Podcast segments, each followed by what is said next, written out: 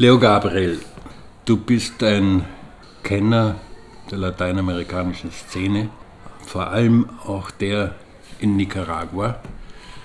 Du warst Zeuge der sandinistischen Revolution, der Befreiungsbewegung gegen Somoza und warst und bist noch heute ein Freund der Ortegas. Und das bist heute, würde ich relativieren, ja. Du warst ein Freund der Ortegas, die damals gegen Somoza gekämpft haben. Wie erklärst du dir, dass jemand, der einmal gegen einen Diktator gekämpft hat, selbst zu einem wird, der heute auf Demonstranten schießen lässt, bedroht Ärzte, die Demonstranten behandeln wollen, bedroht Würdenträger der Kirche, lässt äh, Büros der Menschenrechtsorganisationen schließen. Wie erklärst du dir diesen Wandel? Ja, das ist eine viel längere Geschichte als die, die am 19. April mit dieser Studentenbewegung jetzt äh, so bekannt geworden ist. Äh, geht zurück eigentlich strukturell auf die 80er Jahre noch, aber äh, in Wirklichkeit, seitdem er zum dritten Mal Präsident geworden ist, nämlich im Jahr 2007. Und da begann eine Familiengeschichte.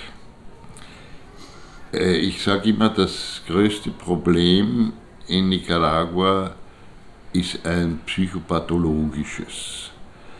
Das muss man sich so vorstellen, dass dieser Familienclan, der dann Nicaragua seit 2007 beherrscht hat, im Inneren einen Machtwechsel erfahren hat. Daniel Ortega sehr krank, er dürften, dürfte allen Anschein nach diese Krankheit Lupus haben, führt nur hier und da gewisse offizielle Gespräche, hat seit 2007 äh, bis jetzt vor kurzes, kürzester Zeit keine Interviews gegeben. Während die eigentliche Machthaberin in Nicaragua ist seine Frau Rosario Murillo, die selbst in den 80er Jahren eine untergeordnete Rolle gespielt hat als Präsidentengattin, die dann den großen Durchbruch erzielt hat, indem sie ihn vor den Vorwürfen der Vergewaltigung.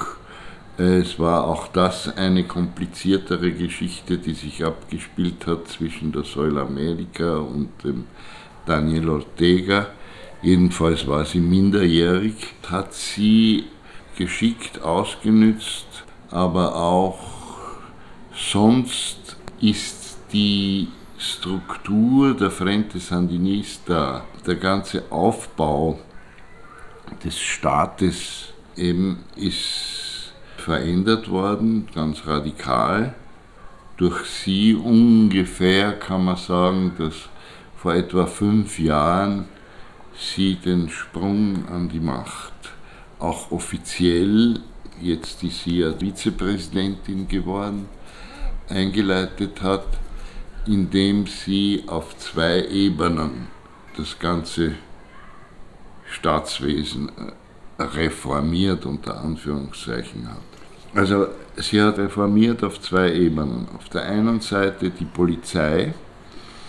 Sie hat den langjährigen Staatssicherheitschef äh, Lenin Serna, der auch kein Engel war, äh, in, vor die Türe gesetzt und hat die Polizei, die unter der im Kommando von einer ganz ausgezeichneten Polizeipräsidentin, der Aminta Granera, die auch so beliebt war in der Bevölkerung, dass viele sie für präsidentiabel gehalten haben, was mit ein Grund ist, warum sich die Rosario Murillo mit der angelegt hat.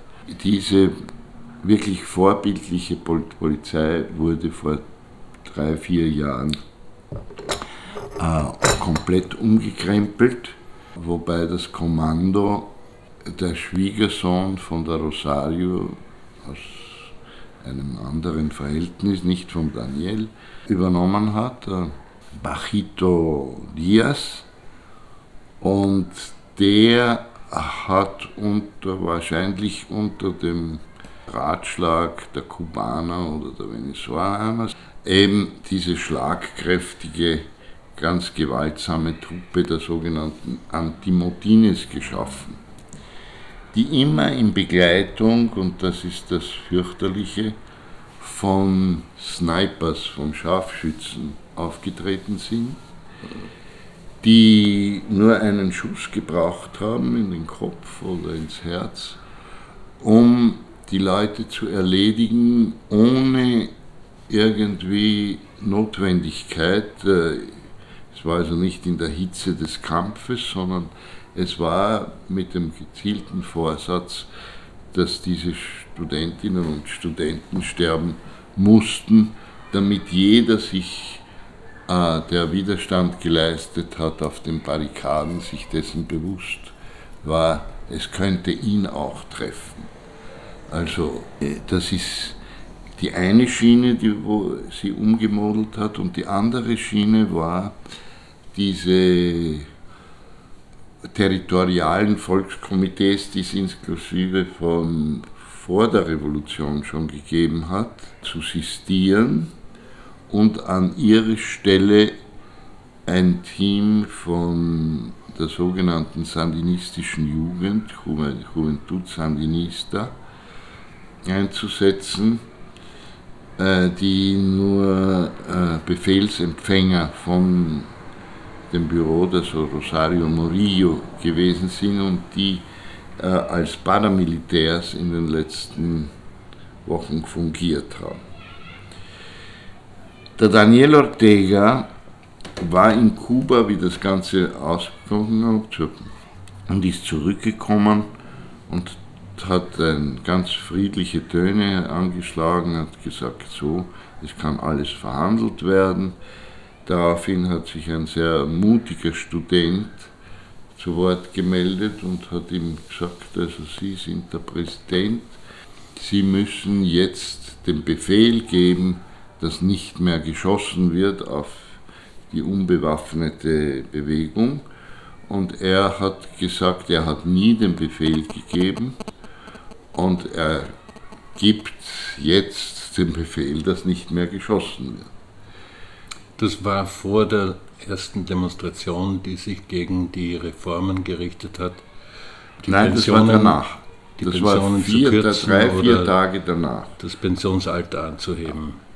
Und das ist ihm voll auf den Kopf gefallen. deshalb hat es diese Demonstrationen gegeben und er hat dann einen Rückzieher gemacht. Er hat gesagt, wir können darüber können wir irgendwie verhandeln und äh, alles wird gut werden. Und nichts ist gut geworden. Ein Minister zum Beispiel, der es gewagt hat, äh, eine Frau, sogar eine Ministerin, Sozialministerin, die es gewagt hat, eine Pressekonferenz zu geben, wo sie ihre Pläne vorgestellt aber nicht äh, um Erlaubnis gefragt hat, äh, hat einen Anruf bekommen von der Rosario Murillo, damals noch keine Vizepräsidentin, und die hat ihr gesagt, dass ich erwarte morgen Vormittag deinen Rücktritt. Und so ist das durch die Reihen gegangen. Also sie ist wirklich die Machthaberin, was ihn jetzt nicht entschuldigen soll, weil er das Spiel ja mitmacht. Ich habe immer wieder gefragt, ja sag, ist das nicht möglich, dass der Daniel Ortega sich da einfach von seiner Frau löst und das Ganze umkrempelt und da wurde mir von hochstehenden Sandinisten gesagt, dass er dazu nicht die Kraft besitzt und äh, nicht das Durchsetzungsvermögen, das ist so wie in einer, in einer Ehe, die halt schlecht läuft. Nur äh, ist jetzt dieses, dieses Verhältnis zwischen den beiden, wird auf den Rücken von Hunderten von Toten ausgetragen.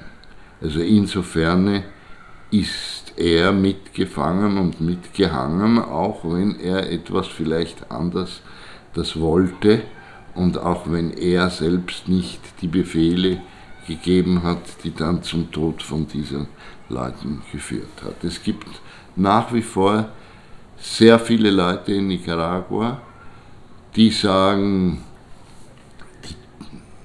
Rosario Murillo muss weg, aber er, äh, mit ihm könnte man sich arrangieren. Das sind die Leute, die in der sandinistischen Bewegung von Anno dazu mal immer eine Rolle gespielt haben. Aber es gibt auch viele von denen, die dann auf die Seite der Opposition der Protestleute gekommen sind. Zum Beispiel, ich habe bei, bei einer Demonstration, habe ich plötzlich vier der bekanntesten Generäle in Zivil auf Seiten der Opposition demonstrieren. Weil sich die, die Armee hat sich offiziell von den Ereignissen distanziert. Und, äh, Welche Rolle spielt die Kirche? Warum hat sie diesen Einfluss nicht, in den Dialog zu treten? Warum wird ihr der Dialog verweigert?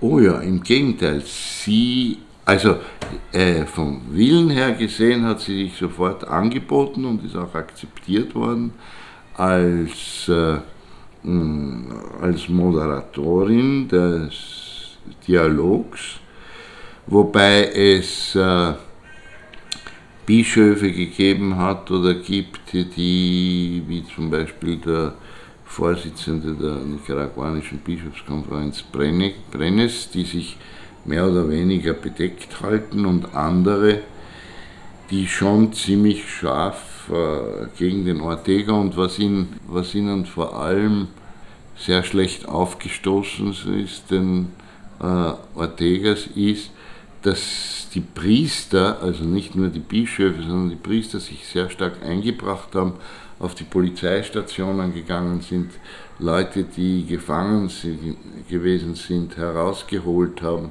zu schauen, dass äh, äh, Ärzte in die Spitäler kommen. Also sie waren wirklich auf der Seite der Bevölkerung.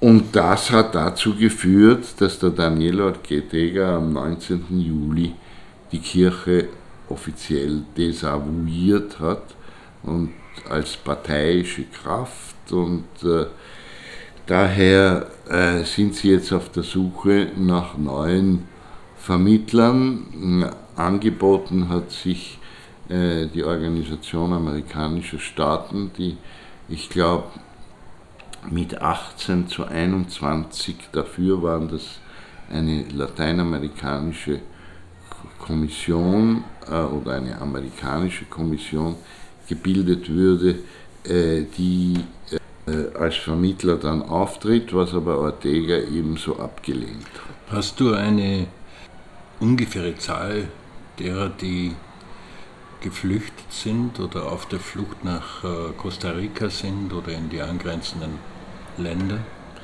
Das ändert sich sehr stark, und, äh, aber es geht in die Zehntausende, äh, die in der Zwischenzeit nach Costa Rica gegangen sind und interessanterweise auch nach Honduras, wo es auch nicht sehr lustig ist im Augenblick.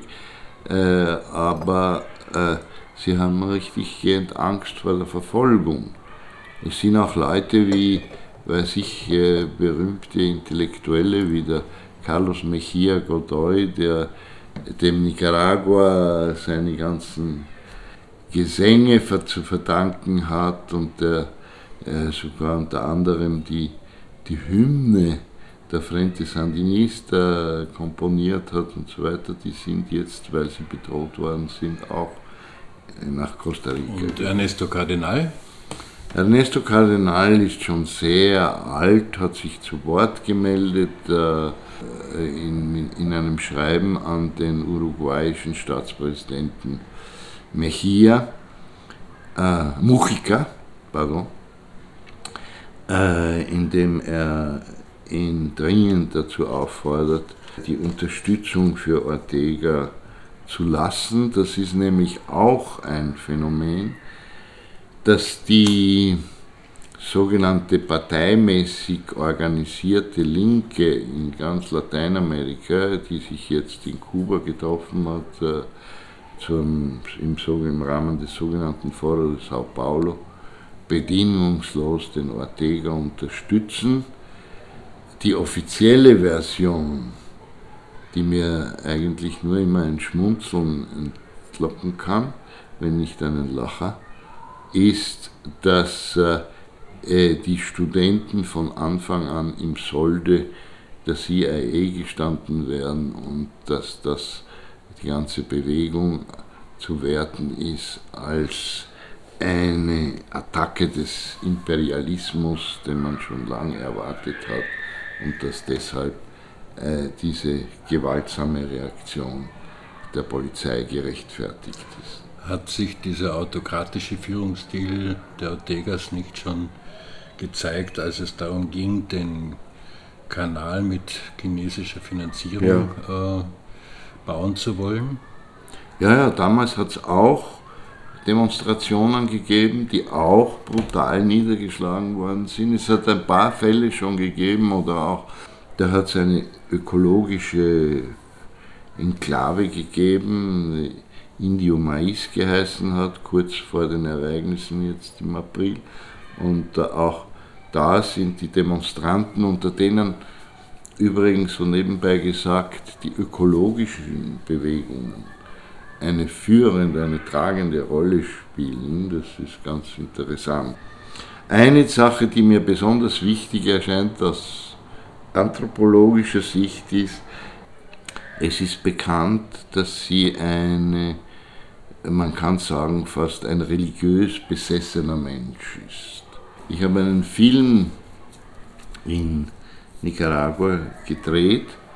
Und wie das so ist beim Filmemachen, dann beim Schneiden, dann hört man ein und dieselbe Stelle 50 Mal. Und deshalb habe ich mir diesen Ausspruch von ihr gemerkt, wo sie gesagt hat, wir sind für die Wiederversöhnung, aber wir müssen zuerst den Teufel besiegen. Und den Teufel kann man nur durch das Blut von Jesus Christus besiegen. Das heißt, sie ist außerdem im Santeria-Kult ganz eine wichtige Figur auch da drinnen.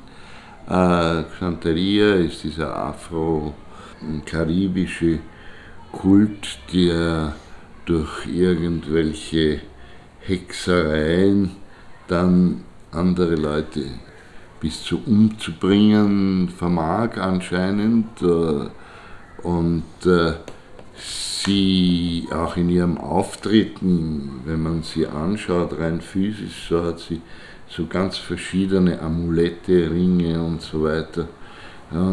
Sie ist wirklich ein, eine Besessene von dieser Religion und das macht sie noch ein Stück gefährlicher.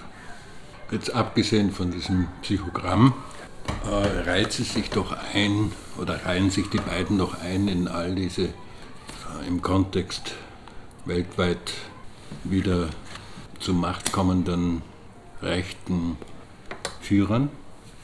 Wie schaut das jetzt im lateinamerikanischen Kontext aus? Naja, es gibt eine ganze Welle, die die Achillesferse der linken Präsidenten, ob das jetzt der Lula oder vor allem Dilma Rousseff in Brasilien oder der Korea in Ecuador oder weiß ich, die Christina Kirchner in Argentinien und, und, und gewesen sind die Achillesferse besteht darin, dass sie diese Präsidentinnen und Präsidenten geglaubt haben, sie sind jetzt Teil des Establishments, sozusagen auch in der Gruppe der nationalen Oligarchien und dass das ewig so weitergehen wird. Und äh, Sie sind teilweise auch umschwärmt und beschenkt worden. Und das alles ist ihnen auf den Kopf gefallen, weil sie sich dann von der Volksbewegung, die sie eigentlich an die Regierung gebracht haben, entfernt haben und geglaubt haben, sie sind dieses Teil dieses parteimäßig organisierten Establishments. Gilt das auch für Maduro in Venezuela? Da ist es ein bisschen anders, weil die Opposition dort sehr stark ist, immer schon, auch unter Chavez, 50 Prozent. Aber natürlich spricht man auch im internen Zirkel in Venezuela von massenhafter Korruption. Wobei man jetzt nicht das Bild haben soll, dass sich jetzt Ortega als Person oder Maduro als Person dieses Geld einverleibt haben.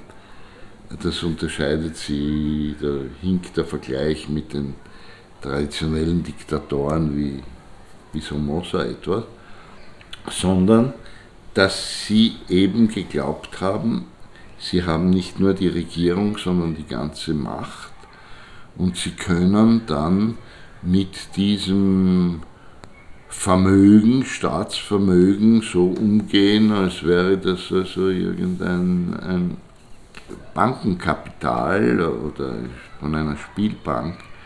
Das war zum Beispiel beim, beim Ortega schon sichtbar, dass gleich nach dem Wahlverlust 1989 hat es die sogenannte Piñata gegeben, wo die einfach auf dem Standpunkt gestanden sind, wir haben die Revolution gemacht und auch wenn wir abgewählt worden sind, so gehört eigentlich das Vermögen der Frente Sandinista. Und da hat es eben welche gegeben, da war die erste Spaltung, die in den Genuss dieser Piñata gekommen sind und andere, die nichts bekommen haben. Und die, die nichts bekommen haben, haben sich dann äh, beschwert. Und da ist es zu einer Spaltung innerhalb der Frente Sandinista gleich am Anfang nach der Abwahl von Daniel Ortega gekommen. Wie schaut es mit der Prensa aus, mit der Presse? Ja, die Prensa ist ein eigenständiges Unternehmen. Natürlich ist die, wie sie immer schon war, dem, dem nationalen Kapital anhängig und auch deren Sprachrohr, die natürlich jetzt auch sich voll auf diese Bewegung einschießen beziehungsweise sich draufsetzen auf sie. Ähm, ebenso wie die Wirtschaftsblöcke der nationalen Bourgeoisie, die Großfamilien, die es da gibt und so weiter, die sind alle jetzt, äh, stehen unter, hinter der Bewegung, aber äh, der Irrtum besteht darin, dass die Regierung behauptet, das alles wurde von der Rechten entfacht in Nicaragua, während in Wirklichkeit das eine authentische Volksbewegung, die nachträglich unterstützt wurde von gewissen konservativen bis reaktionären äh, Kreisen. Und da verschiebt sich dann die Optik und äh, die Regierung sagt, ja, ihr seht ja, das ist die Recht, es wird auch immer nur von der rechten Bewegung gesprochen. Wenn in Wirklichkeit, und das ist mir noch ein wichtiger Punkt, die Bewegung selbst, sage ich einmal jetzt äh, ganz offen heraus, halte ich für eine sandinistische Bewegung. Obwohl sie gegen den Ortega und gegen die FSLN als Parteiaufbau ist. Das merkt man daran, dass sie dieselben Sprüche die anno dazu mal die Revolutionäre gehabt haben, mit einigen Modifikationen, wie zum Beispiel anstelle Patria libre o morir, Vaterland oder Sterben, äh, sagen sie jetzt Patria libre para vivir, freies Vaterland, um zu leben, wo das Leben als höchster Wert auch der ökologischen Umweltbewegung und so weiter da in den Vordergrund gestellt wird. Eine letzte Frage. Wie kannst du nach so viel gescheiterten Revolutionen und Wandlungen von ehemaligen revolutionären Führern zu Despoten weiterhin so optimistisch bleiben?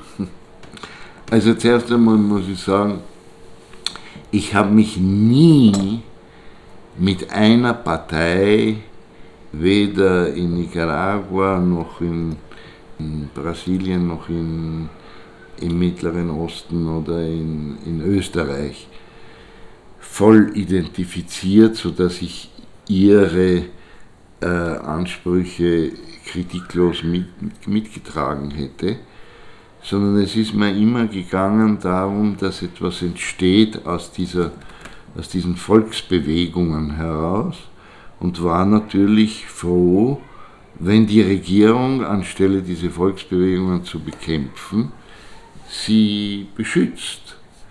Äh, was ja auch großenteils der Fall gewesen ist, für eine gewisse Zeit zumindest. Dass sie sich dann entkoppeln, ist ein zweites Kapitel und so, ebenso gibt es hm, Bewegungen, wie zum Beispiel jetzt in Mexiko, die eine neue Regierung hervorgebracht haben und da freut man sich natürlich darüber, denn die haben genug nach einer halben Million Toten, die es dort gegeben hat, äh, mitgemacht, sodass man froh sein muss darüber, zumindest darüber, dass man ihnen jetzt eine Ruhepause gibt, in der Hoffnung, dass das eine oder andere doch durchgesetzt werden kann. Ich meine, wenn wir Brasilien zum Beispiel hernehmen, so ist jetzt der Lula, der im Gefängnis sitzt, allen Meinungsumfragen der absolute Spitzenreiter. Und das deshalb, weil er wirklich etwas umgesetzt hat. Viel mehr umgesetzt hat in Brasilien der Lula als der Ortega äh, im zweiten Durchgang in, in Nicaragua. Das waren eher so Palliative in Nicaragua, während äh, in, da sind zig Millionen Menschen unter der Regierung Lula sind von der extremen Armut zumindest in eine menschenwürdige zu einer menschenwürdigen Existenz gekommen. Also man darf jetzt nicht äh, auch alles von vornherein dann so, so ad acta legen und sagen, ja, also mit der Linken will ich gar nichts mehr zu tun haben, ja, was bleibt uns dann? Sollen wir dann zu den Rechtspopulisten gehen, die ja noch schlimmer herumfuhrwerken, als es die Linke getan hat. Nein, wir müssen eine eigenständige Politik verfolgen und manches Mal wird sie von Regierungen getragen und manches Mal wird sie von diesen linken Regierungen auch verraten.